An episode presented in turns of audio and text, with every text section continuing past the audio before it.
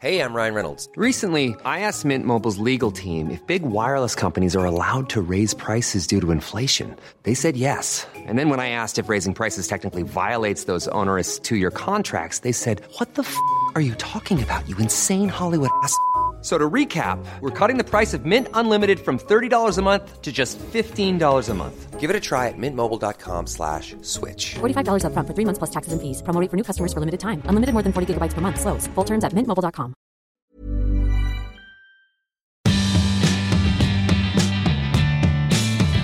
Bonjour, c'est Valérie Tribe. Je suis très heureuse de vous accueillir dans mon podcast dans lequel on parle fringues, frites, sap, vêtements, vintage, élégance, fashion week, fast fashion, slow fashion. Allez, chiffon saison 8, c'est parti.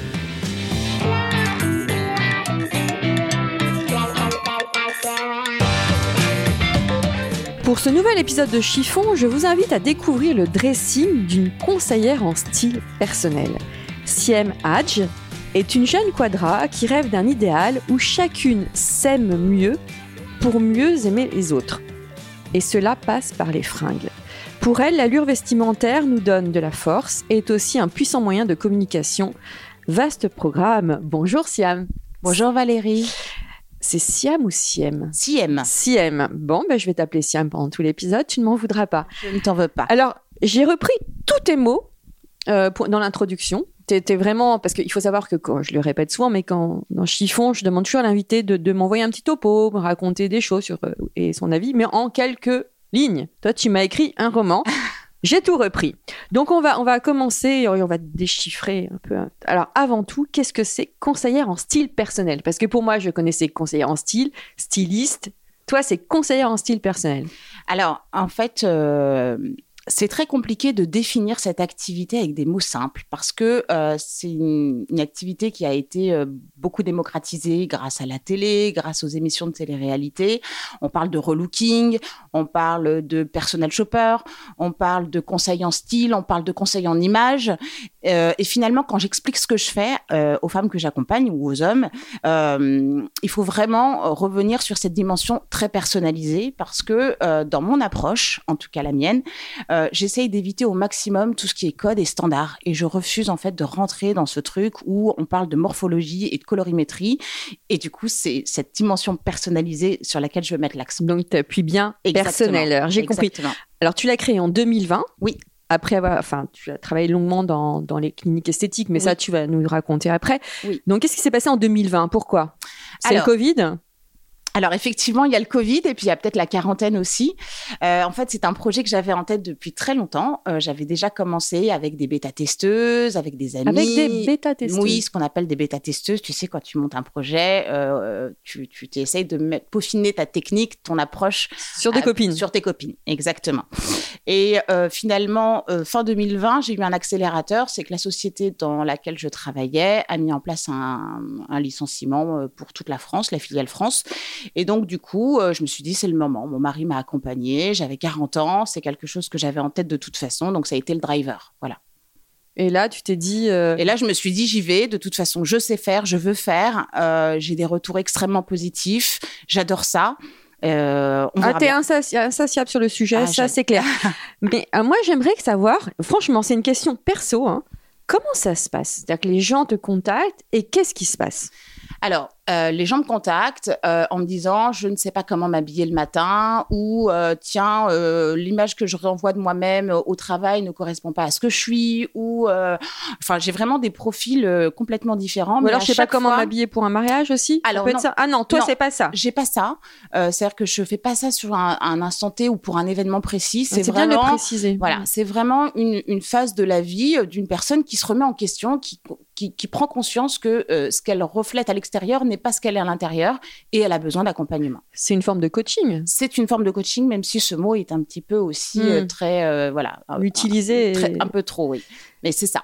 Et alors, donc Et la donc, euh, personne te dit je. Et donc la personne me dit j'ai besoin d'accompagnement, donc je vais la rencontrer chez elle euh, dans un premier temps. C'est important d'aller chez les gens, je trouve, parce que c'est là où on on, peut constater beaucoup de choses de la personnalité de quelqu'un. Même dans la Euh, décoration Même dans la déco. D'ailleurs, tu as une très jolie déco, j'adore. Euh, et, euh, et finalement, cette première entrevue, c'est beaucoup d'analyse. Alors attention, je suis pas psy, j'ai pas de compétences dans le domaine, mais je pense que j'ai une capacité à l'écoute très active. Et de la même manière qu'on élève un enfant en se disant, on va pas lui imposer les choses, on va lui demander de réfléchir lui-même et de trouver la solution, j'essaye d'amener à un certain constat. Et donc, souvent, ça dure deux heures, trois heures. euh, la personne, elle pleure. Je pleure parce que moi, j'absorbe énormément aussi. Oui, donc il y a et, une et ça part, me touche. un- je sais que tu refuses ce, ce terme, comme tu viens de le dire. Il y a un peu une part de psy Ah bah, tu rentres et dans de patience. l'intimité des gens. Oui, Mm. oui, complètement, complètement. Et euh, pour pas qu'on reste sur notre fin, on essaye de définir ensemble quelles sont les inspirations. C'est-à-dire que la personne, elle va me dire, bah voilà, moi, j'aime ce genre d'univers, mais je sais pas comment faire.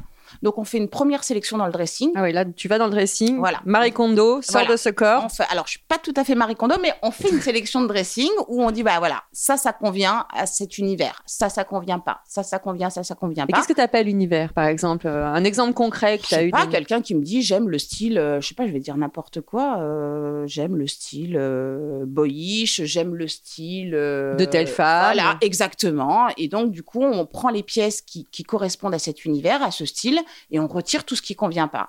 Et, euh, et ensuite, je dresse une liste de ce qui manque. Mhm.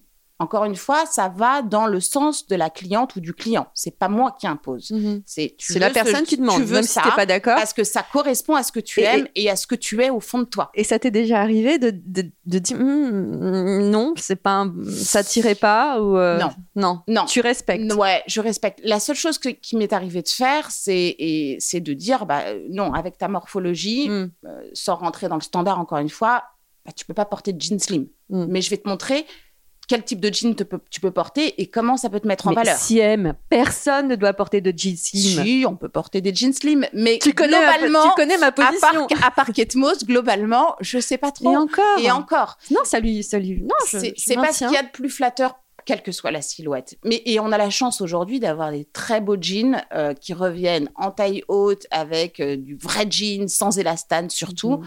Et voilà, on peut, on peut Le vrai de Nîmes. le vrai de. Alors après, qu'est-ce que tu fais? Tu vas faire du shopping avec la Alors personne? voilà, après, du coup, on a dressé cette liste de, de- de- de vêtements qui manquent ou de pièces qui manquent. On établit un budget, parce qu'évidemment, ça va s'adapter aussi au budget de la personne. Je ne peux pas aller n'importe où.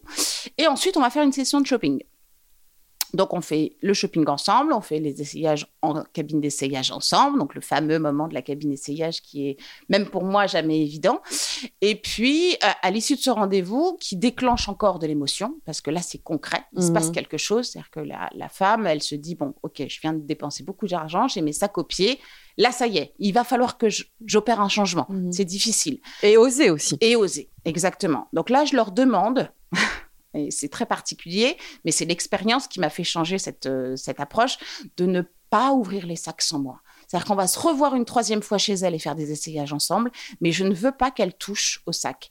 Parce que ce qui se passe, c'est que si elles ouvrent les sacs sans, sans moi, elles se disent au secours, elles reviennent en arrière, Mhm. ça va pas, je vais Mhm. jamais porter ça, pourquoi j'ai acheté Mhm. ça, je vais revenir dans ma zone de confort, même si finalement j'étais pas si bien que ça dedans, Mhm. au moins je ne change pas. Tu vois, le changement, ça fait toujours un peu peur. Donc on se revoit une troisième fois chez elle, j'essaie de faire un délai court, hein. on se revoit dans la semaine qui suit Mhm. ou dans les dix jours max, et on fait des essayages avec les tenues qu'on a achetées, mais aussi avec les tenues qu'elles ont déjà. Mhm. Et là, on fait des looks. On fait des looks complets, donc on passe des heures devant le miroir. Tiens, cette chemise, tu l'avais déjà. Avec quel type de pantalon tu pourrais le mettre Par rapport à tes inspirations, qu'est-ce qui te viendrait spontanément Et du coup, je prends des photos et on se fait un book comme ça. Ah Un oui, look, Mhm. pour qu'elles aient aussi, parce que souvent on oublie après, pour qu'elles aient vraiment le, le- voilà, le, le fil conducteur. Et puis après, il y a l'autonomie qui va arriver d'elle-même, mais au moins elles ont le fil Mais conducteur. tu fais l'avant-après aussi? Bien sûr, je fais Mm. l'avant-après, ouais, bien sûr. Et c'est fou d'ailleurs. Et puis après, on range, parce qu'il faut le ranger quand même, le, le dressing. Alors, je ne suis pas Marie Kondo. Euh, Mhm. Moi, je suis pas les, le, voilà, je suis pas le genre de fille, par exemple, qui dit, voilà, vous devez alterner euh, l'hiver, l'été. euh, je fais pas ça, parce que pour moi, euh, un dressing doit pouvoir se porter toute l'année quelles que soient les circonstances. Un, un pull, t'en as besoin en hiver, en été, euh, parfois. Euh, un t-shirt, t'en as besoin aussi en hiver. Euh, un vrai. jean, une chemise blanche, une veste, un blazer, un perfecto. Donc, si c'est bien rangé, si tu as les bons t-shirts blancs, les bons pulls, les bons jeans, les bons blazers, les jupes, les robes, enfin voilà, pour moi, il n'y a pas de raison voilà, d'alterner. C'est la bonne base. Est-ce que ça t'arrive de justement de dire à certaines femmes, euh, il vous faudrait avant tout, avant de changer, il vous faudrait une bonne base? Parce qu'il y a beaucoup, moi je m'aperçois qu'il y a beaucoup de gens qui m'écrivent et qui me disent, je n'ai pas la base. Bien sûr. En fait, euh, le- le- la base, c'est le, c'est le t-shirt blanc, effectivement, mais qui n'est pas déchiré, qui n'est pas jauni, qui n'est pas terni, qui a un beau coton, qui se tient bien, qui n'est pas trop transparent. Bon, bah, ça, il faut le trouver. Chose difficile à trouver. Difficile à trouver, on est d'accord. Euh, même euh, même s'il y a des marques qui en font des très bien, on- voilà, ça finit par, euh, par, par s'user et, et on doit les renouveler. Tant pis, ça fait Mhm. partie des choses qui se renouvellent euh, plus facilement qu'un jean ou qu'un blazer.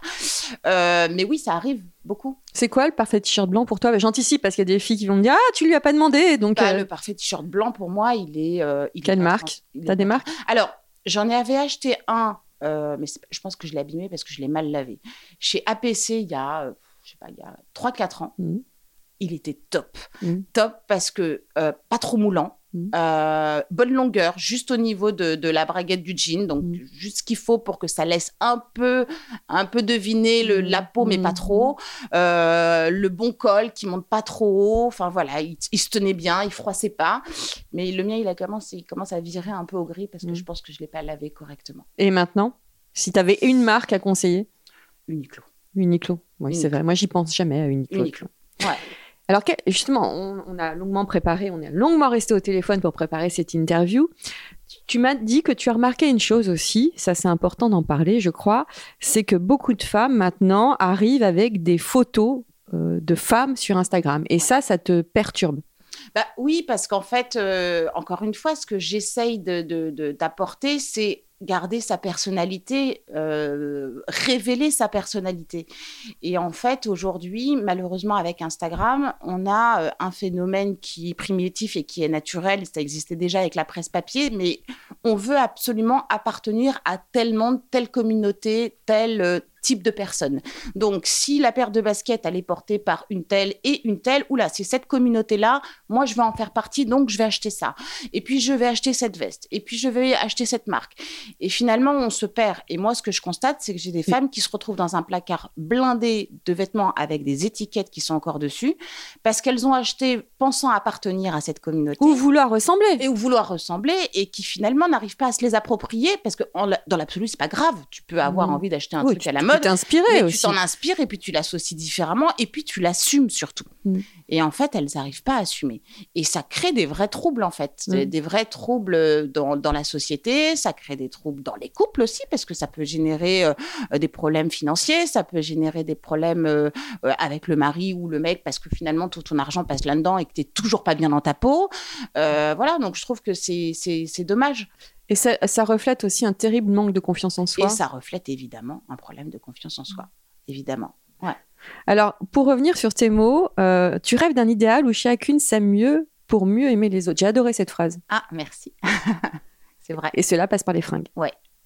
Oui, parce que euh, je suis, euh, même s'il y a beaucoup de mouvements euh, autour de la, euh, la sororité, de la bienveillance féminine, et j'y crois réellement, et, j'espère que ça va continuer dans ce sens, malheureusement, et c'est peut-être mon expérience personnelle, euh, sans doute même, je trouve qu'il y a encore énormément de, de rivalité, en fait, entre les femmes, qui est consciente ou inconsciente, qui peut faire beaucoup de mal, et j'en ai fait les frais, parce que quand tu as confiance en toi et quand tu assumes et quand tu oses, parfois ça génère non pas de la euh, L'admiration. euh, l'admiration, mais plutôt de la jalousie et, euh, et du coup euh, de la méchanceté. Et euh, voilà. Et du coup, je pense que si on s'aime mieux soi-même. Bah forcément, on n'en a plus rien à foutre. Enfin, on a juste envie de te dire, t'es trop belle aujourd'hui. Euh, voilà, je, je, je, je suis contente pour toi. Mm. Et c'est ça en fait. Le compliment ne se fait plus beaucoup. Il se fait malheureusement de moins en moins, mais, euh, mais moi je fais partie de ces gens qui continuent à faire beaucoup de compliments. Quand je le pense, évidemment, je fais pas de compliments gratuits, mais je peux m'arrêter dans la rue et dire à une femme, euh, je vous trouve très très jolie, euh, j'adore comme vous êtes habillée, parce que ça fait hyper plaisir, ça fait du bien. Moi-même, j'apprécie quand on me le dit. Pour tout. Alors, tu te surnommes la fille aux cheveux courts hein, Oui. sur Instagram. C'est Oui. comme ça qu'on te connaît. Oui. Qu'est-ce qui s'est passé en 2004 ou 2007 Je sais plus? En 2007. 2007. Alors, en fait, euh, j'avais les cheveux très longs. J'ai du mal à t'imaginer avec les cheveux très longs Ah, je parce que ça te va photos. tellement bien, les Bah, cheveux en fait, courts. c'est moi. J'avais les cheveux très longs et ça m'allait très très bien aussi. hein. Franchement, j'avais une petite tête. Bon, j'étais beaucoup plus jeune évidemment, mais ça m'allait bien. Et j'ai une nature de cheveux mi mi ondulée, mi raide, tu vois. Donc j'ai cherché plein de trucs. hein. J'ai fait les bouclettes, j'ai fait les mèches, j'ai fait le blond, j'ai fait le. Oui, tu aimes bien jouer avec ta couleur de cheveux. On va y reparler. On va reparler. Euh, mais il y avait il n'y avait pas le truc, tu vois, j'arrivais pas à me dire là c'est bon, je suis alignée, c'est moi, euh, je, je voilà. Et à l'époque, je travaillais, je travaillais dans un environnement professionnel, donc avec des chirurgiens esthétiques. Euh, J'avais 23 ans, 22 ans, j'étais la petite pépette mignonne. euh, tu- je te laisse imaginer la, Mm. la caricature du chirurgien qui reçoit une jeune pépette Mm. mignonne. Il fallait que je montre un peu plus de charisme en fait, un peu Mm. plus de force. Et j'ai dit à ma coiffeuse, allez hop, je me, je me mariais, c'était l'année de mon mariage. Et j'ai dit, on se marie, on fait le chignon et après tu coupes tout. Et là, il s'est passé un truc incroyable, c'est que euh, le regard des autres a littéralement changé. C'est-à-dire les gens qui me côtoyaient, les proches, les moins proches, tout le monde me disait, mais enfin, c'est super beau, c'est toi, ça te va hyper bien, c'est fort, c'est racé, c'est assumé. Et puis, euh, et puis du coup, tu finis par gagner en capital confiance parce que les gens se disent, elle a osé passer de cette longueur-là à là d'un seul coup. Euh, je vais tomber un peu dans le dans l'excès dans ce que je dis, mais putain, elle a des couilles quand même. Mmh, faut, faut, mmh, tu vois, faut être. euh, Et du coup, ça te donne confiance Et toi, ça t'a, ça et t'a. ça te stimule. Et là, tu dis bah ok, je peux oser. Moi, j'ai toujours aimé les fringues, j'ai toujours adoré ça. Je peux oser porter ci avec ça, mélanger, euh, être un jour classique et l'autre très rock. Mm. Je peux tout. Ouais, tout quel est ton style en fait? Eh ben, ce que je viens de te dire. Je Tout. peux- tout. Franchement, mon style, il est aligné avec mon humeur du moment et mon envie du jour. Mhm. J'ai pas de, j'ai pas de, de voilà d'univers particulier. Tu l'as trouvé à quel âge? T'as Euh, réalisé ça à quel âge? Ou t'as toujours été comme ça? Alors, j'ai réalisé ça euh, vraiment, euh, je dirais, après euh, 35 ans. Mm. Voilà, où là vraiment j'ai trouvé un truc où je savais où je devais m'habiller, comment je devais m'habiller, où j'allais acheter mes vêtements, comment consommer aussi. Parce que j'ai une période, euh, comme beaucoup, très compulsive où j'achetais tout, n'importe comment, n'importe où. Euh, Je me réveillais le matin, je m'habillais, je me sentais pas bien dans mes fringues, je rentrais dans la première boutique que, je Mm. trouvais et Mm. j'allais acheter un truc compulsivement pour me changer. Ouais, parce que pour J'ai pu beaucoup, vivre ça. on est, je crois qu'on est toutes passées par là. hein. L'achat, euh, l'achat thérapeutique. thérapeutique, l'achat, on n'a pas le moral. Hop, on va s'acheter un truc qu'on ne. Moi, en tous les cas, je le porte pas quand c'est comme ça. En plus, le pire, c'est ça. Donc, Ah oui, euh, c'est ça. Bien sûr. Donc, ça crée encore plus de culpabilité, encore plus de frustration et encore plus de mal-être. tu as eu une éducation à la mode?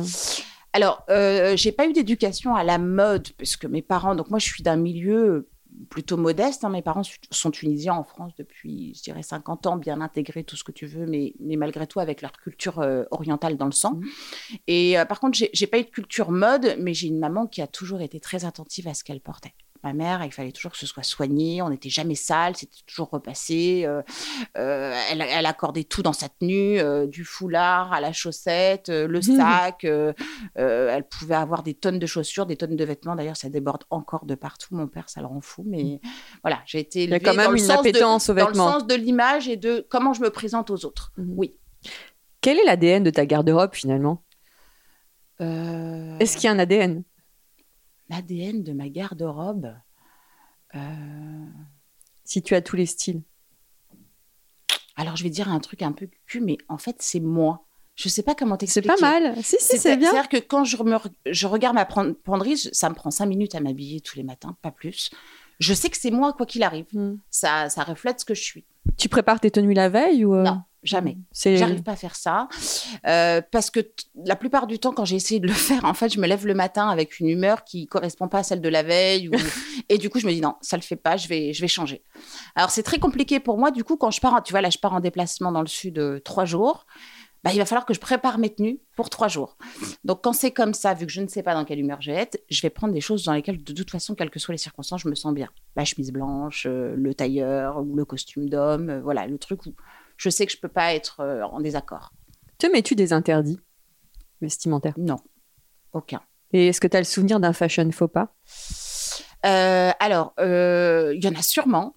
Je, ça m'a pas traumatisé parce que je, là tout de suite je m'en rappelle pas. Il y en a sûrement, mais euh, pour moi le pire fashion faux pas, c'est de ne pas être en accord avec ce que tu portes parce que du coup t'es, ça se ressent. T'es pas confortable, t'es pas à l'aise, t'as une posture euh, euh, qui est pas ouverte, euh, voilà. Ouais, Donc ça, c'est un fashion. Ouais, Mm. exactement. Et puis, ta mode, en fait, rejoint ce que tu as dit. Elle est futile, utile, mais aussi Elle est futile. futile. Faut, Faut s'amuser. Bah oui, il faut s'amuser. Faut, faut pas trop l'intellectualiser non plus. C'est important. Euh, c'est toute une économie. C'est euh, un moyen de se montrer aux autres. C'est un moyen de communiquer avec les autres. C'est indispensable pour euh, euh, plein de domaines d'activité euh, personnelles ou professionnelles. Ou... Mais c'est c'est- c'est futile, quoi. Faut aussi en jouer. C'est Si tu devais garder un seul vêtement de ton dressing, euh, qui m'a l'air bien chargé quand même. Non, alors Non crois-moi, j'en ai pas tant que ça des fringues. Je crois que ça serait une chemise blanche. Une belle chemise blanche. Tu as trouvé la parfaite chemise blanche? Alors, je les pique à mon mari. Il prend ses chemises euh, euh, chez Figaret ou euh, chez Café Coton, qui sont très bien aussi. J'ai une très belle chemise blanche qui ne se repasse pas. D'ailleurs, c'est un très bon conseil, ça, les filles ou les garçons. D'ailleurs, chez Uniqlo, ils font une sélection de chemises chez l'homme qui ne se repassent pas et qui ne se froissent pas. Mais ça, c'est Elles génial ont des tenues incroyables, le décolleté qui tombe exactement là où il faut, l'oversize comme il faut, et tu peux la porter toute la journée, elle se froisse pas. Et je trouve que quand tu as une belle chemise blanche, en été, tu peux la mettre sur un short, en Mhm. hiver, tu peux la mettre sur un jean, euh, tu peux la mettre sur une jupe, enfin, tu- elle habille. Et puis, euh, l'accessoire est très important pour toi. J'ai remarqué que tu Le mets, détail, oui. je- tu mets beaucoup de chapeaux. Ouais, j'adore les chapeaux. J'adore les chapeaux. Alors après, il y a aussi une chose, c'est que d'abord, je trouve c'est très beau, ça donne de l'allure, euh, ça habille, euh, quelle que soit ta tenue. Et puis j'ai les cheveux courts. Et donc, euh, quand on a les cheveux courts, et là encore, ils ont poussé par rapport à. Oui, parce que tu les as eus, mais rasés. Voilà. Et bah, t'as très vite froid à la tête quand même. hein. Ah. Donc, le chapeau, c'est pas juste pour le côté futile. Pour le coup, là, c'est pour le côté utile. Mais j'ai l'impression que tu en as beaucoup des chapeaux. Euh, non, j'en ai pas tant que ça. J'en ai deux ou trois. Mhm. J'aime beaucoup les chapeaux courtois, en fait. Je sais pas si tu connais cette Mhm. marque. Euh, ce sont des chapeaux qui sont fabriqués en Italie, qui sont de très bonne qualité, très bien coupés, à bord court, parce que j'ai une petite tête, donc faut pas que les bords soient trop longs. Mais voilà. Est-ce que tu, tu valides l'expression la tête à chapeau ou on peut tous porter Ouais, des je crois chapeaux? que. Je crois. Non, je crois qu'il y a des têtes quand même où c'est un peu plus difficile, faut reconnaître. Mais euh, il y a tellement de variétés de chapeaux, tellement de formes que si on veut, on trouve en fait. Et le sac fait-il, finit-il une tenue pour toi? Ouais.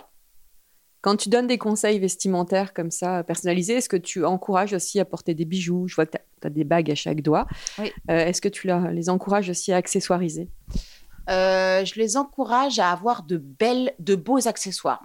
Pas nécessairement à accessoiriser, mais si on aime ça, je fais le tri dans les bijoux et tout ce qui ressemble un peu à Du toc du toc ou des choses pas très, pas très chic, pas très jolies. Je, voilà, je leur conseille de- de- d'acheter plutôt, de s'orienter plutôt sur autre chose. Ouais. Qu'est-ce que tu penses de la fast fashion? Euh. Tu nous parlais d'Uniqlo. Alors, je pense que euh, c'est bien dans le sens où, évidemment, ça permet d'avoir accès à la mode à un tarif qui est euh, beaucoup plus euh, accessible à toutes et tous. Euh, J'y vais pour ma fille, parce que ma fille a 12 ans et que j'ai pas le choix. Et que... Alors, elle aime bien maintenant de plus en plus aller sur Vinted parce qu'elle a compris qu'elle pouvait avoir de très jolies choses beaucoup moins chères. Mais, mais bon, en même temps, quand tu dois lui acheter des survêtements, quand tu dois lui acheter des suites, etc. Mais ce qui me dérange, c'est que d'un côté, on se dit que c'est beaucoup plus accessible en termes de prix, donc du coup, ça facilite l'accès, et en même temps, euh, ça pousse à la consommation. T'en as jamais assez. Enfin, moi, quand je rentre chez Zara, par exemple, avec ma fille, je me dis, mais au secours, en fait, tu, tu... ça s'arrête pas, ça Mm. se renouvelle Et sans puis arrêt. change de, de collection tous les, tous les mercredis ou tous Et les du jeudis. coup, ça et tourne. du coup, tu, Mm. tu pousses à la consommation. Et moi, je, encore une fois, je vois des, des personnes qui se retrouvent avec des tonnes de, de jeans dans leur euh, placard, par exemple, parce que, bah, effectivement, un jean à 20 euros ou à 25 euros, ils sont très bien. Mais à quoi ça sert d'en avoir euh, 60 C'est quoi le bon jean pour toi?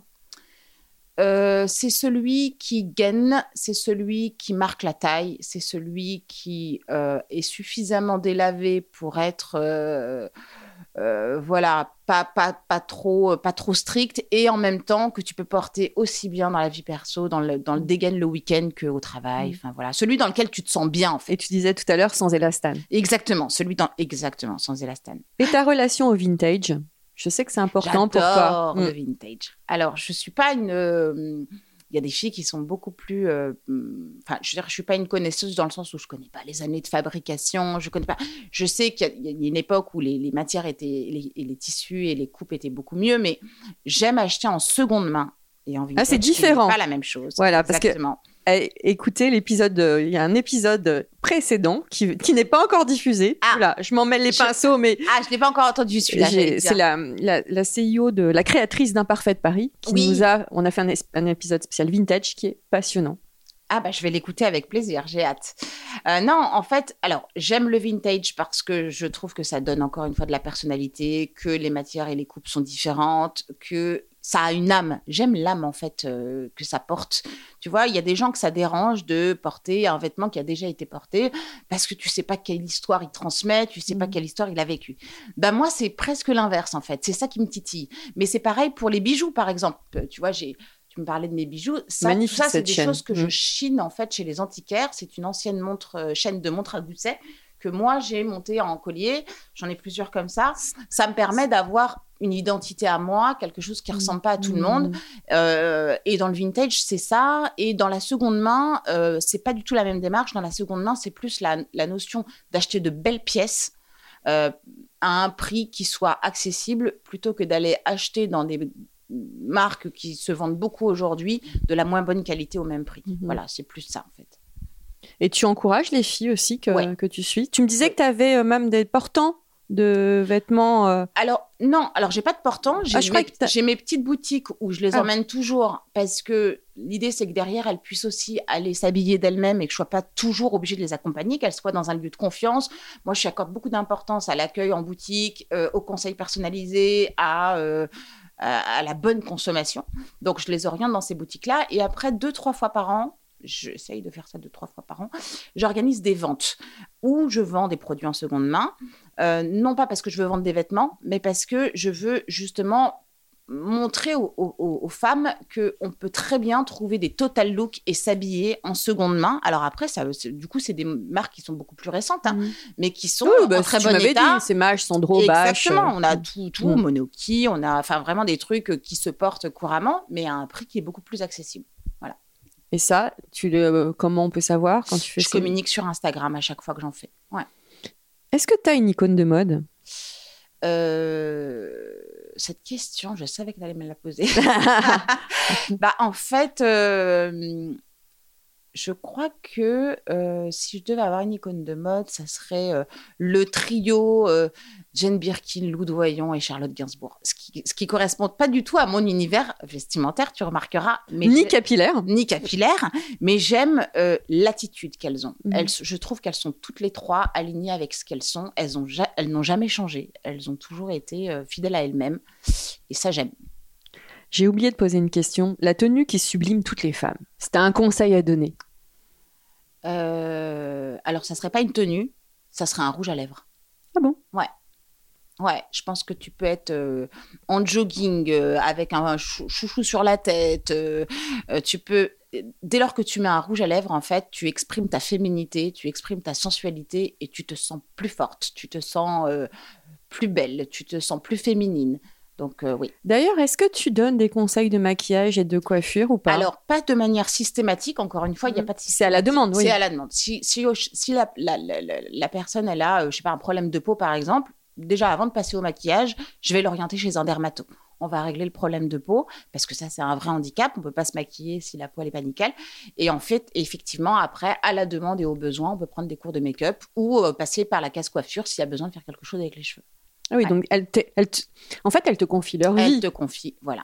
Et ça, du coup, euh, tu vois, pour faire un lien sur Instagram, euh, souvent on me dit sur Insta, mais on ne sait pas exactement qu'est-ce que tu fais parce que tu montres pas d'avant-après, tu montres pas. euh, C'est peut-être privé. et en fait, exactement, j'ai du mal à le faire parce que j'estime que je rentre tellement dans l'intimité de ces femmes.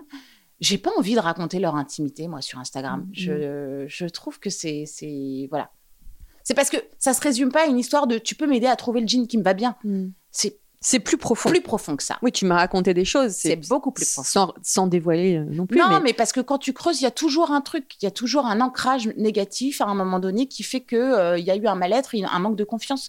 C'est le père, c'est le mari, c'est euh, le travail, c'est la mère, c'est euh, l'ex-conjoint, c'est tout ce que tu veux, la meilleure Le amie, divorce. le divorce. Mm. Mais il y a, y a un truc profond. Et ça, j'ai pas envie d'en parler ouverte, enfin de manière publique. Je trouve que c'est très Bah, personnel. t'es tenu au- à une forme de secret professionnel. Ouais, j'aim- j'aimerais pas qu'on le dévoile de, de- si ça venait de moi. Donc voilà, c'est c'est- Quelle est ta définition de l'élégance? Euh,